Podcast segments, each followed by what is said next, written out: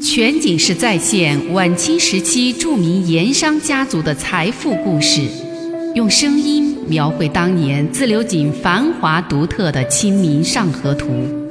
据王瑞小说《盐商世家》改编，悦享九零八自贡文化旅游广播为您倾情演绎《自流井往事》。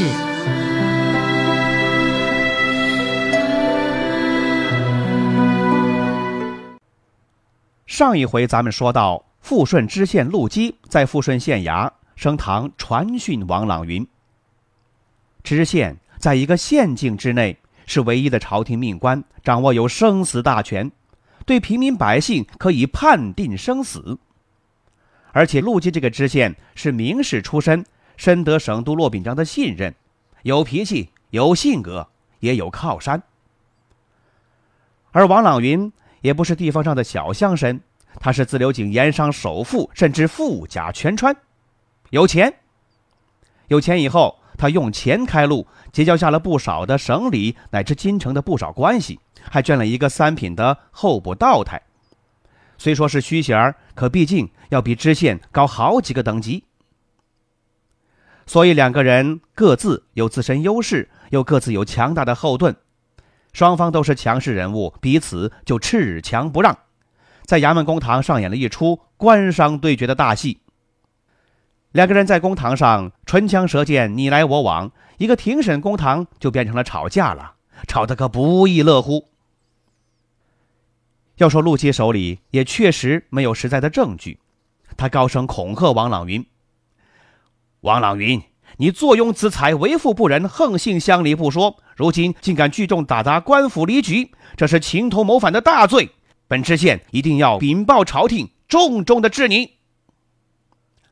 王朗云也是不甘示弱，他的口气也很强硬。陆知县，今日之事，你是非不分，为官不正，且挟嫌诬陷，按朝廷律令，罪应反坐。我要告你。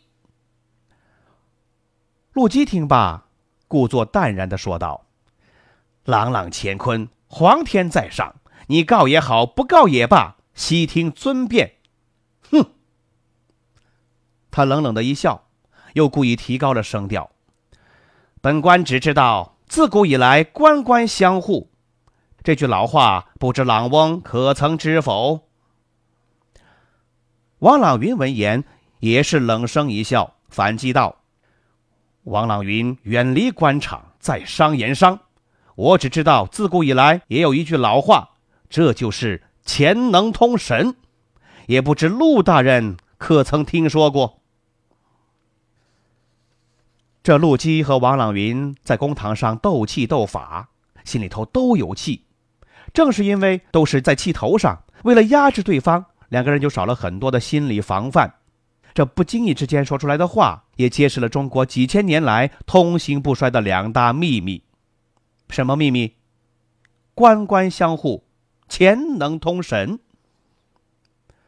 陆基、王朗云，一个是知县，一个是盐商，两个人对决公堂，说出来这样的经典语录，应该说是流行在官场、商场的潜规则，相当程度上也支撑着中国官场、商场乃至整个社会的运行。要说这样的话是彼此之间心照不宣的，是心里头明白不应该说出来的潜规则。如今呢？他们不但是说了，还在公堂上给说出来了。用现在话说，这可够雷人的。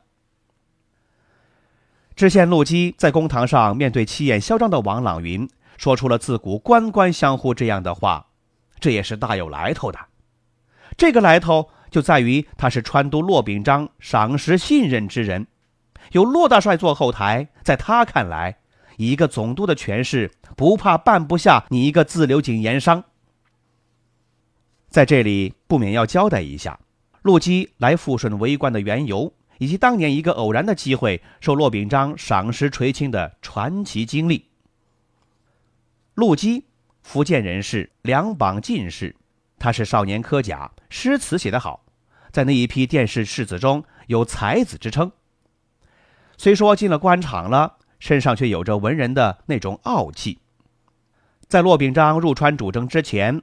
陆基官运不太顺，做过一个小县的县官因为年轻傲气得罪了顶头上司，没多久被参了一本，然后就一直在省城候补，坐了差不多十年的冷板凳。眼看前程无望，他也想过干脆回家开馆做一个教书先生。然而，正在他感到穷途末路之时，一个偶然的机会改变了一切。在骆秉章入川当总督之前，多年主政湖南，虽说政绩平平，但是也有不少特色。特色之一就是一向注重发掘人才，然后揽入幕府之中，为自己所用。比如说，晚清著名的中心名臣左宗棠左大帅，在他发迹之前，就曾经做过骆秉章的幕府师爷。骆秉章看左宗棠是个人才，就放手让他处理军政，自己乐得清闲。据说有这么一天，骆秉章正在办公室闲坐，突然听辕门炮响，就问左右随从何事放炮。随从回话说：“左师爷败军报折。”骆秉章愣了一下，这才发话说：“请左师爷将折稿送过来看看。”这话一出口啊！手下人才知道，原来左师爷经手的军报、拜帖这些重要文稿，很多都没让骆秉章看过，就自己个儿决断处理了。一时间，左师爷败折成为了湖南官场的趣谈，这也成就了骆秉章与左宗棠这两位晚清封疆大吏之间的一段佳话。那么，陆基又是和骆秉章怎么认识的？全景式再现晚清时期著名盐商家族的财富故事，用声音描绘当年自流井繁华独特的《清明上河图》。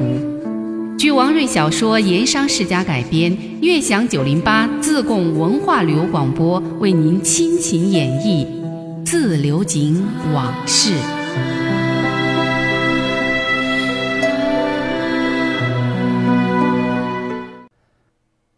当年骆秉章入川，是以朝廷的钦差大臣身份入川的，核心任务是围堵率部西征的太平军翼王石达开。骆秉章在大渡河边，他凭借地势之力，一举击溃太平军，生擒了石达开，然后奉旨临时处斩石达开于成都的北教场。朝廷嘉奖之余，就改任骆秉章为四川总督。骆秉章入川的时候。因为自己是钦差大臣，不是常任的官位，而且军情又急，所以没有带随身的眷属。担任川督之后不久，在这一年的除夕之夜，在省都衙门，他闲得没事儿，心想啊，不如出去走走，也借以考察民情，就带着文案事业以及几个随身的亲兵，出了衙署，在省城街巷闲走，来到一个僻静的小巷。看见一家门前有新贴出的春联儿，他就站下来细看。封建时代的官场官员都是科班出身，哪怕是一品高官、封疆大吏，也喜欢舞文弄墨，而且功夫不浅。骆秉章也不例外。虽说自己诗文不算高手，但文章诗词的好坏，他还是看得出来的。他见这副春联儿，书法柔中带刚。连文却又能脱俗，颇有名士风骨。骆秉章暗自感叹：蜀中果然藏龙卧虎，陋巷中竟也有如此人才。于是询问左右：“此宅主人是谁？”哎，刚好文案师也是当地人，家就住在附近，就回答说：“此为候补知县陆基宅院。”骆秉章就发了话了。可传话陆基，正月开印后即来省都叩见。那陆基冷板凳坐了十年了，听说省都开印后就召见自己，当然是又惊又喜。那个年节，他是在欣喜热盼中度过的。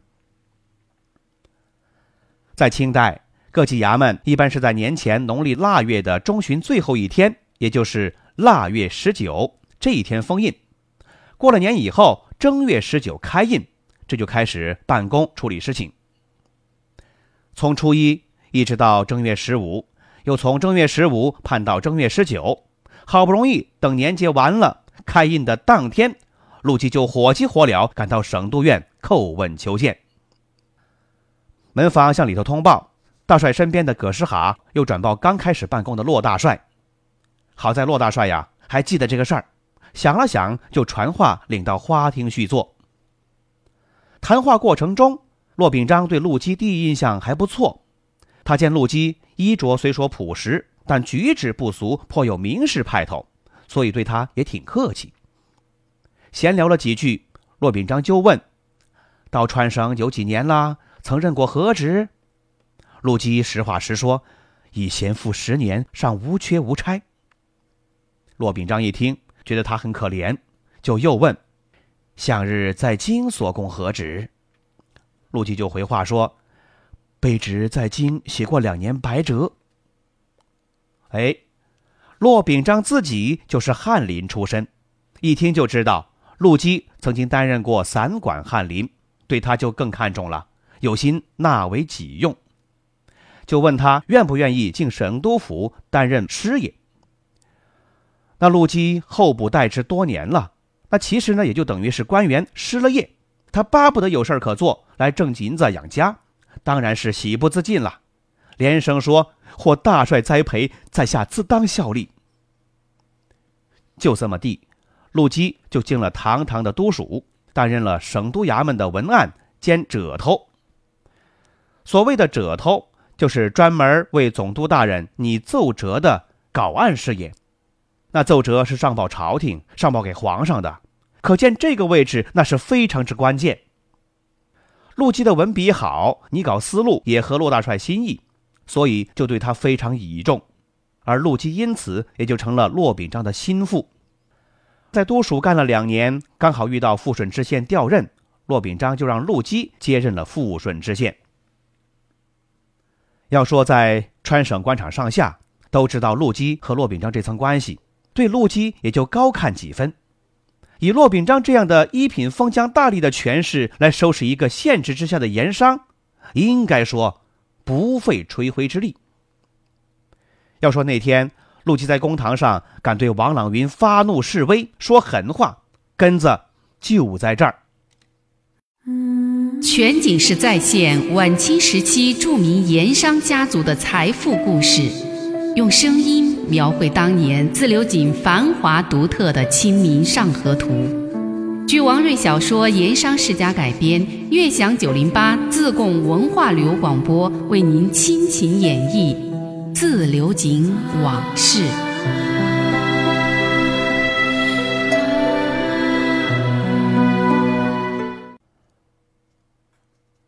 陆基凭着自己有省都这样的靠山，他心想啊。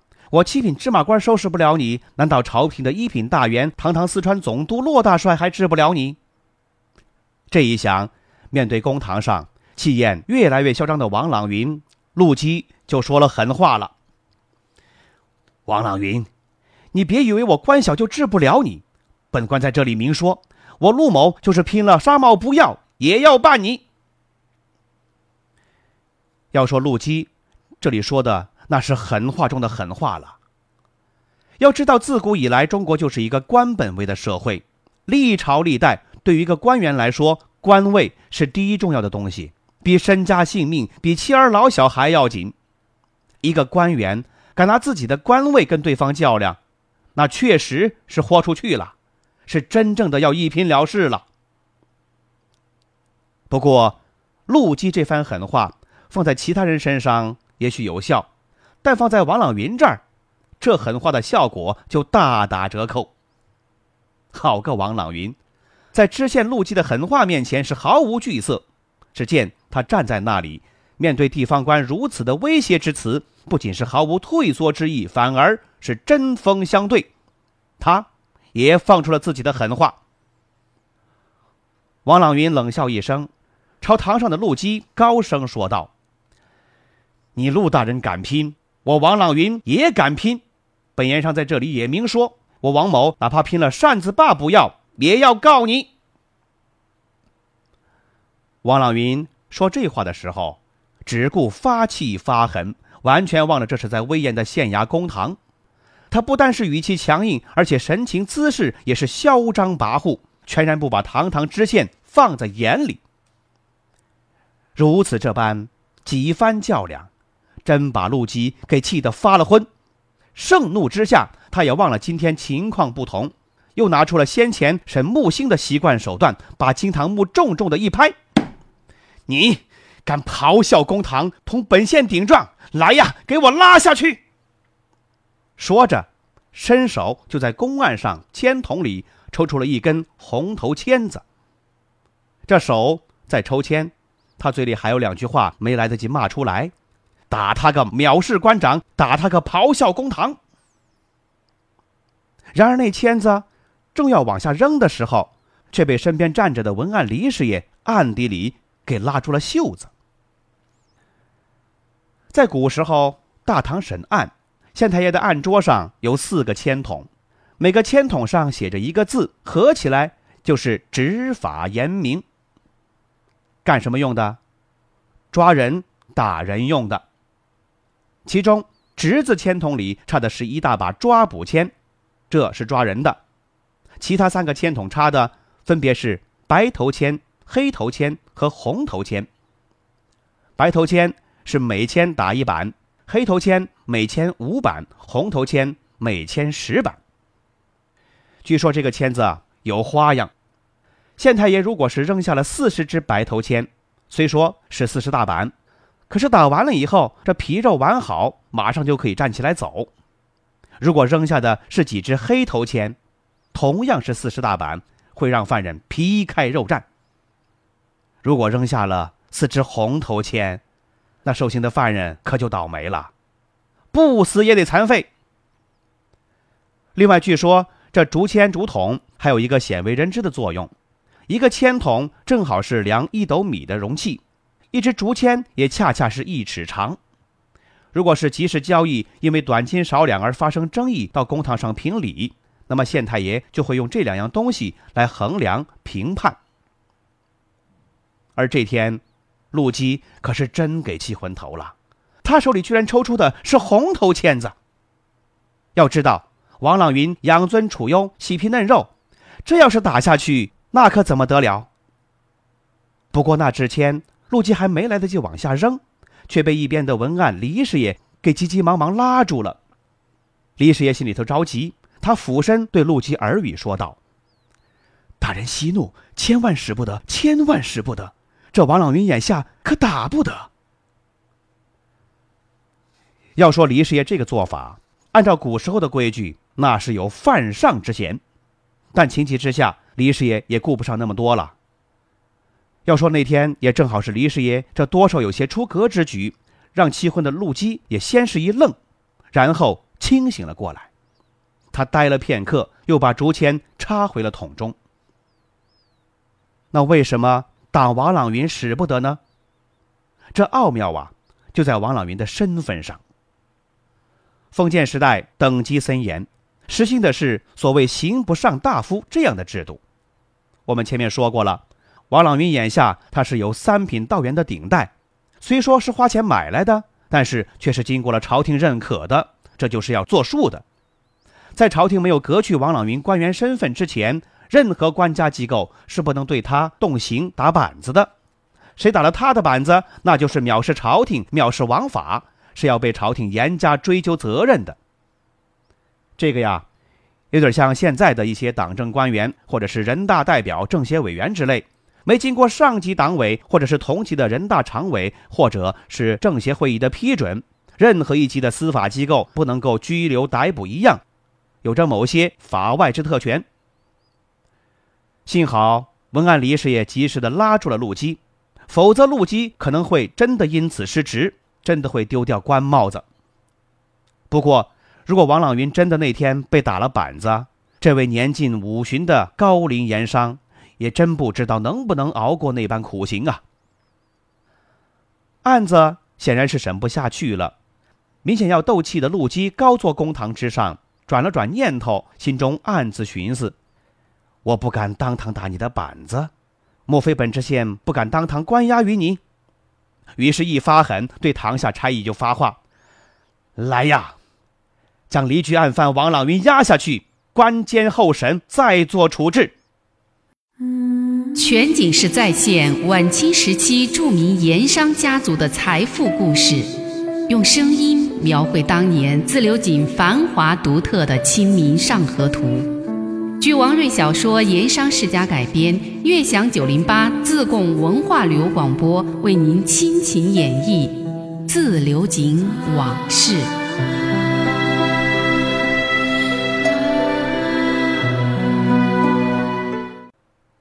王朗云这就被扣押关监了。不过，毕竟身份不同，就像眼下各地都有专门关押贪污官员一样，王朗云当时被关押的是被称作卡房的二监，算是当时的高等监狱。那里面各种条件比关押普通犯人的条件要好很多。虽说是二监卡房，但也毕竟是监狱。王朗云自此被自斥有骆秉章做后台的陆知县下狱。罪名是水利局闹事疑犯，关押了王朗云。想起堂上王朗云的嚣张对抗之态，陆基退堂以后，一连几天还是余怒未消。几天以后，有天偶然和县衙的几个师爷闲聊，陆基又说起了自流井水利局这个案子，想起了王朗云堂上说的：“哪怕我拼到扇子坝不要，也要告你。”那一番话。陆琪不由得恨恨地说：“他一个扇子把儿，所值几何？”手底下李师爷还有行明的李歪嘴儿听了，背地里偷着笑。他知道这个县大老爷完全把意思给弄错了。陆基是把王朗云所说的扇子坝给听成了扇子把儿，扇子坝是一个地名，而陆基认为就是一个扇子的手柄。陆基可能心想啊。哪怕你这个扇子把儿是金子做的、玉石镶的，也值不了几个钱嘛！凭什么拿这个来吓我？所以他才有这么一番说法。其实他哪里知道，王朗云所说的这个扇子把可谓价值连城，万金不换。王朗云眼下的千万银子的身家，大部分都是从扇子把得来的。而李师爷、李歪嘴儿这几个县衙师爷。都知道知县陆基把那个扇子坝当成了扇子把明显错了，但是没人敢说。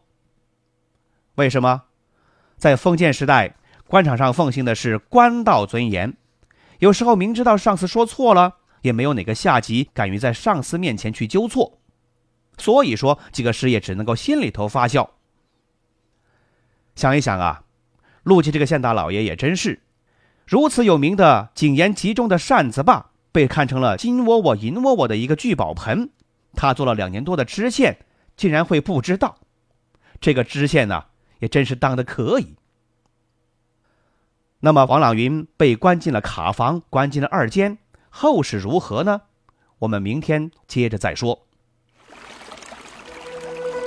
漫步抚溪河畔，天车脚下，古岩井旁。总会有一种情愫潜滋暗长，那些和盐有关的故事、传说、历史，或凄美，或悲壮，共同诉说着的两个字：家乡。悦享九零八，话说自流井。